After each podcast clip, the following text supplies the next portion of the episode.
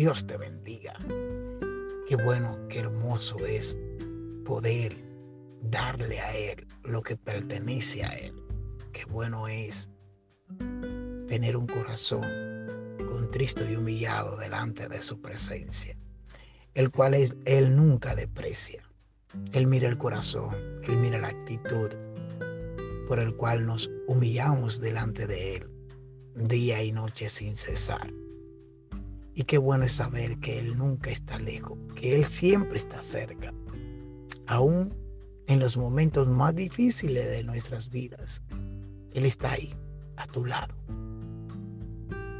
a tu lado, protegiéndote, cubriéndote. Déjalo que te toque y verás la grandeza del Señor. El consejo por la palabra del día de hoy lo vamos a estar leyendo según el libro de números, en el capítulo 6, versículo 24 al 26. Y el consejo del día de hoy nos dice de la siguiente forma, que el Señor te bendiga y te proteja, que el Señor sonría sobre ti y sea compasivo contigo, que el Señor te muestre su favor y te dé su paz. Aleluya. Este pasaje de la Biblia, el número, Jehová Dios habló con Moisés y llamó a Aarón y a sus hijos para bendecir al pueblo. Me ministra que Jehová Dios llamó a, a Moisés primero y luego le dijo a Moisés, llama a Aarón y a sus hijos. Wow, tremendo.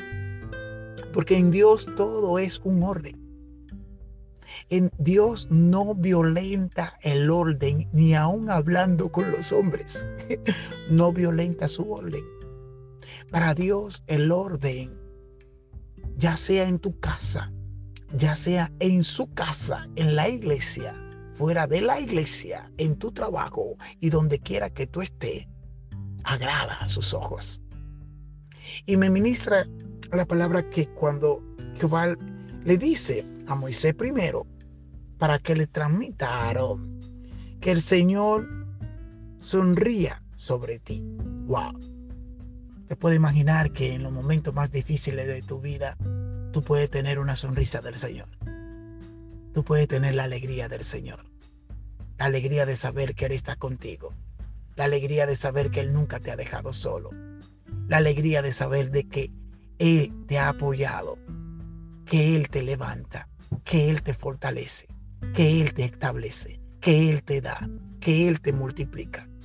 Te puede imaginar la alegría del Señor cuando tú haces su voluntad. Puedes tú pensar en la alegría del Señor cuando tú caminas en sus caminos, cuando no te debía ni al norte ni al este, sino que tu enfoque está puesto en Él, sino que tu mirada está puesta en Él sino que tu corazón está donde Él lo ha puesto. Esto me ministra, porque la alegría del Señor es nuestra fortaleza, porque la alegría del Señor es nuestra firmeza, porque la alegría del Señor es nuestra felicidad, porque la alegría del Señor es nuestro amor, porque la alegría del Señor es nuestra guianza.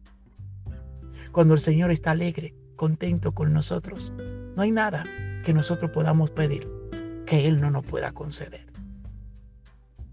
La pregunta sería, ¿estamos nosotros alegrando el corazón de nuestro Dios? ¿Estamos nosotros alegrando el corazón de nuestro Señor Jesucristo? Con lo que hacemos, con lo que decimos, cómo actuamos, cómo vemos, cómo pensamos.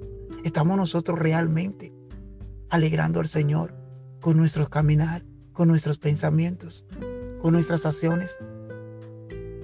Yo yo realmente, diariamente le pido perdón a mi Señor.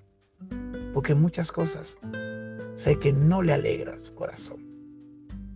Ahora bien, ¿estás tú pendiente de las cosas que le alegran el corazón de, de nuestro Señor Jesucristo?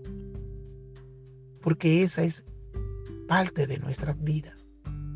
Porque esa es parte de la alegría de nuestro Señor. Y dice que en el versículo 26 dice que el Señor te muestre su favor y te dé su paz. Solamente un corazón alegre puede tener paz. Solamente un corazón feliz puede tener paz. No hay paz en un, en un corazón que no esté alegre. No hay paz en un corazón que no esté feliz. No hay paz en un corazón que no esté contento. No hay paz en un corazón que no sea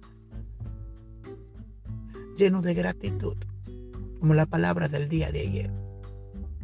Estamos nosotros siendo agradecidos con nuestro Dios, porque muchas veces somos mal agradecidos.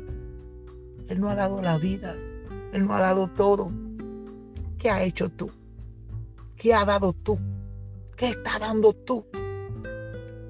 Y por eso vivimos en un desierto de sin.